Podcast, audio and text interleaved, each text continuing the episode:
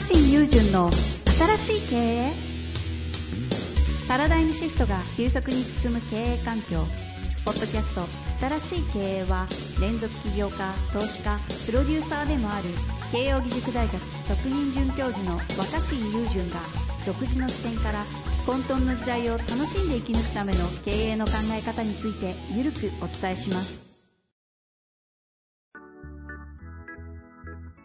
こんにちは、遠藤和樹です。若新友人の新しい経営。若新さんよろしくお願いします。お願いします。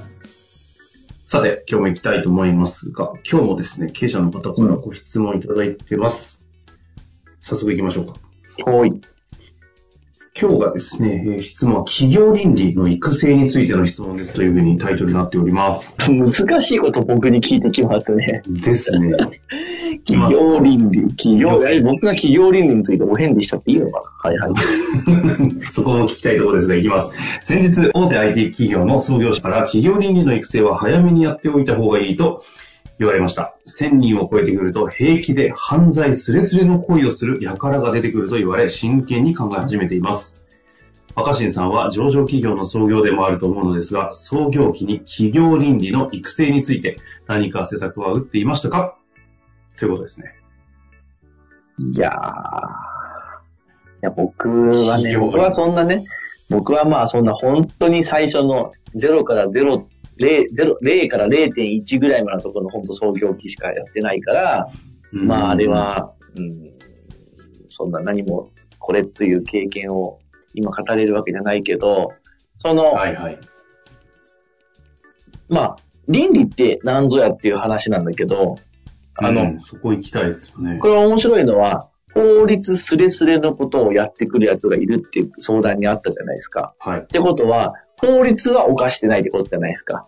だからその倫理ってそのなんか法律違反ではないんだけど、はい。でもそれはどうなのみたいな、その、やっちゃったら一発でこう違法でクビにできるとか、クビになるとかっていうようなものじゃないんだけど、うんだけどそれって、え、え、みんな、え、どうなのよって思うような、まあ、曖昧な部分を、まあ、でもやっぱみんなで、その納得のいく、まあ、えー集団だったりとか社会にするために、まあ、その理想の規範みたいなものを作っていくってことだと思うんですよね。まあはいはいはい。まあ、言葉でも倫理ってものを調べると。うんで、も、なんかちょっと、まあ、法律とすごくその連続性がある世界観ではあるけど、まあ、法律や条例ではないと思うんですよ。うんその、なんで、倫理違反っていうのは、法律違反ではないじゃないですか。はいはい、そうですね。うん、うん。だからまあ、会社が守りたい価値観とか文化のために規範を作るってことだと思うんですけど、うん。あのー僕はこの法律ではないけれどもみんなで守っていきたいものっていうのってどうやって作るのが理想かっていうと、ほうほうほうん、法律って別にみんなで話し合わなくてもはっきり言って説明会すれば終わりじゃないですか。う。はい。例えば最近だと、まあ、えーセクハラ、パワハラみたいなものもかなりその法律が細かく、その、整整備されてきたから、もはやなんかその、倫理というよりも、もうなんかその、法律の問題、条例の問題になってきてると思うんだよね。だったら、誰かが説明会すればいいと思うんですよ。これ最近のもう法律ではこれアウトだし、こういう条例もあるし、もうこれはもうセクハラ、パワハラになると考えられていることが多いから、ダメですよって一方的に説明会開けば済みますよね。うんうんうん。線を明確に説明する、明確にすれ。ば。うん、だけどやっぱりその倫理云々っていうところは、その、みんな、え、そそうなんですかみたいな。僕はそれ OK だと思ってましたけど、あえ、あ。それは絶対禁止なんですかみたいな。何を根拠に言ってるんですかとか。え、それは、じゃあ、どういう基準で罰するんですかみたいな。え、ば、別に具体的に罰されるわけではないってことですよね。でも禁止なんですか？みたいな、こう曖昧なところになってくると。ああ、認識が余白になったっていう感じのところですね。うんそうすると、やっぱりそれは、僕はみんなで、まあ、納得感を作んないといけないんだろうなと思ってて、うんうん。に関しては。うんつまり、その誰かが勝手にこれは倫理違反だって言ってても、いやいや、全然聞いてないし、てかそうは思わないし、他の会社では違うじゃないですかって言われちゃった時に、みんながその、これはみんなで守るべき倫理だねってことに合意してないと、納得して合意してないと機能しないものだと思うんですよ。確かに。で、うん。人数がめちゃめちゃ増えてから、うん。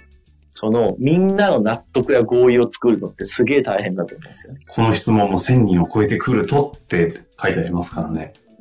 多分1000人を超えないうちはまだなんか物事が起きたたんびにこうバーってちょっと話し合うんで調整できたと思うんですけど。多分それが対症療法的な形では多分限界が来るし、いやその、法令遵守とかだったら別に何万人でもいけると思うんだよ。紙配って説明すればいいだけなわけだから。だけど、時間取ってね。だけどやっぱその、その会社で大事にしたい倫理ってなると、やっぱ人数が少ない時から、丁寧に、やっぱその対話するしかないと思う。などういうことを大事にしたいか、守りたいかって。でここで出てくるのが、その合意や納得を作るための対話の時間に価値を見出せるかどうかっていう問題が出てくるかああ、なるほど。ら。うん。はいはい。目先の仕事があるのに、何が会社にとって大事なのかっていうことを、このでも1000人を超えてくるととか想定する価値観で言うと逆に成長とかね、発展みたいなものが重きを置かれてると、その辺で価値、価値を置くってなかなか難しそうな感じしますようね。ん。で、僕はやっぱりそれは、えっ、と、えーは話し合う時間、対話の時間がたくさん必要だと思ってて、ああ、はいはいはい。うん。あのーやっぱ、おしゃべりが必要だな。うんあ、の、なんて言うんだろう。仲いい友達同士って、仲いい友達同士の中での、多分、モラルとか規範って結構合致してたりするわけ。例えば、ちょっと不良グループに見えても、うんその不良グループの中でのお互いのルールとかモラルだったりするわけよ。はいはいはいはい。で、俺たちはお互いにモラルを守って、いや、お前ら社会から見たらめちゃめちゃモラルやってんじゃないかってああ、なるほどね。校内でタバコはダメだろうみたいな、よくわかんないルールありますもんね。とか、例えばその、その、そう男の子の仲良しグループの中でも、うん。タバコは、未成年のにタバコは吸ってるけど、わかんないけど、その仲間同士の彼女には手を出さないとか、そんな僕したんだみたいな。あるわ。あるわ。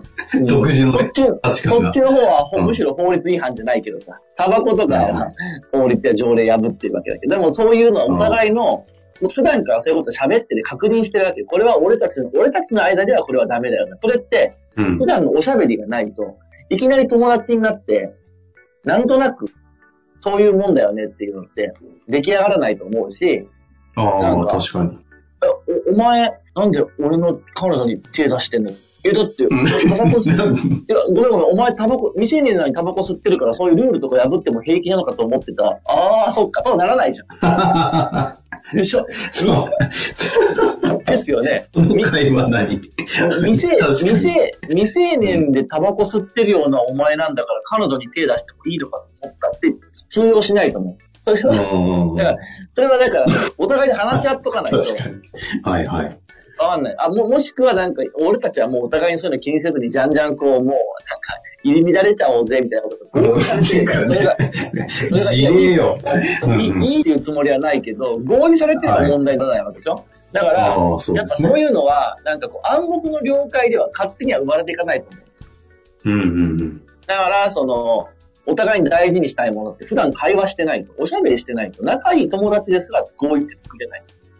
ましてや友達の集団ではない会社の仲間同士なんだから、普段のそういうことを確認するおしゃべりの時間がないと、僕は、うん。その、その組織で大事にしたい倫理って生まれないと思うし、かつ、でもそれは、じゃあ社員同士で話して決めるのかって言ったら、基本的にはまず社長がきっかけを作らなきゃいけないと思うから、社長なり、経営者を交えたおしゃべりの時間が必要だと思うんだよね。うんうん。でもそれはなんかやっぱりその目目の前の日常の仕事に追われると、そういう時間を後回しにしがち。確かに。後回しにして気づいたら人数がすげえ増えて取り返しがつかなくなるってことはきっとあるんだと思うから、むしろ少人数でじっくりと膝を突き合わせて対話ができるような環境のうちから、それ何がこの会社にとって大事で、どうどういうことは守ってほしいかっていうおしゃべりを、ちゃんと業務の一環として時間をとってやるべきなんじゃないかって思います。ああ、業務の時間のい、そのい仕事の一環としてそのおしゃべりの時間をしっかり設けて、うん。これ最後になんですけど、ちょっとヒントとしていた教えてもらいたいんですけど、これダイアログとか対話みたいな感じに近いじゃないですか、うんそういう時間って。うんうんで、答えのないダイアログをしていったときに、とは言っても会社なので、納得という形成とか倫理の規定みたいなところにこう落としていかなきゃいけない部分もあるじゃないですか。うん。ここって結局着地に向かうところってダイアローグすごい相反するけどそこに向かわなきゃいけないものってどうやって調整して作っていくんですか？でも、その最後は決めなきゃいけないってことの場合だったら、だから最後会社に決定権を持つ人がいるので、最後は社長が決めればいいと思うんですよ。ただ、し、順番の問題だと思っていて、社長が決めてから、こう決めたんだけどみんな聞いてくれるっていうふうにして会話をするのか、いや、どう思う？みんな何が大事だと思う？俺はこんな風に考えてるんだけど、他にないかなっていうふうに、まずはこうぐちゃぐちゃと対話をして、おしゃべりをして、いろいろ意見が出て、なるほどね、こう思う人は結構多いよね。反対意見ではこういうのもあるけど、こうかってなって、その結果決める。おしゃべりしてから決めるがいいと思うんだよ。なんか逆の人が多いと思う。決めてからみんなに伝えようとしておしゃべりするみたいな。でもどうせ決まってんじゃんっていうね。うん、倫理って言われるものだったりとか、そういう価値観みたいな、曖昧なもの、明確には線引きできない、法律や条例ほどきっちりと運用できない、でも大事にしたいものは、先に決めて喋るんじゃない、コミュニケーションしないで、コミュニケーションを取って結果決めるがいいと思う。ああ、なるほどね。決めておしゃべりするのではなく、喋って、おしゃべりして決めると。うん、だって、友達同士の間のルールもそうじゃん。先に誰か、ちょっと俺、もうこう言っていこうと思って決めたわ。で、こうね、みたいなことで、納得しないじゃん。それよりは、うんああ、でもこうだよ、ああ、こっかそっか、ここら辺はこう守るか、じゃあこう決めようって話じ納得しました。ゃん。うん。非常に納得しました。ということですね。いや、改めて、その倫理を作るとか文化を作っていくときのダイアローグの話を聞けて非常に勉強になりましたね。ぜひ活かしていただきたいなと思います。じゃあ今日のところは終わりたいと思います。若新さん、ありがとうございました。ありがとうございます。本日の番組はいかがでしたか？番組では若新雄純への質問を受け付けております。ウェブ検索で若新雄純と入力し検索結果に出てくるオフィシャルサイト若新ワールドにアクセス。その中のポッドキャストのバナーから質問ホームにご入力ください。